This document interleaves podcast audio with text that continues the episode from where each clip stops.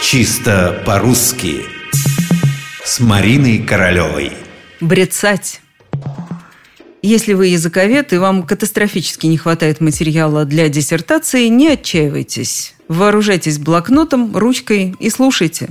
Главное успевать записывать. Бьюсь об заклад, что блокнота хватит примерно на неделю, а там и второй потребуется. Ошибок – море.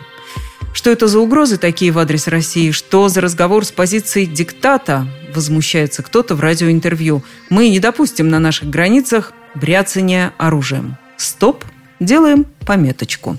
Да, брецать оружием – это вам совсем не погремушкой брякать. Я брецаю, ты брецаешь, он брецает, но они, соответственно, брецают. Нам можно, а им нельзя, не допустим брецания оружием.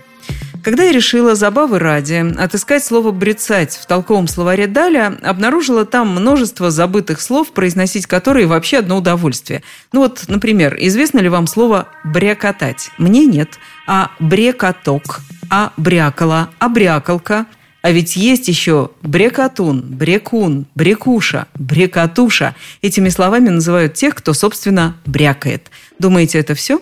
Если кто-нибудь или что-нибудь много бренчит или стучит, стало быть, брекотливый. Есть еще слово брецальце, побрякушка, подвеска. Э, ну вот, теперь мы в волю нарезвились, можно и про брецание вспомнить. Брецать, брецание – Именно такое ударение приводит толковый словарь Даля. Так что это отнюдь не какое-то нововведение. Но есть одно «но». Брецать по Далю – это дело вполне безобидное. Это значит бренчать пальцами по струнам. А, вот так вот. Что до оружия, то им брецали и в XIX веке, и в XX, и есть у меня такое подозрение, в XXI тоже будут брецать. И никакой Даль не указ.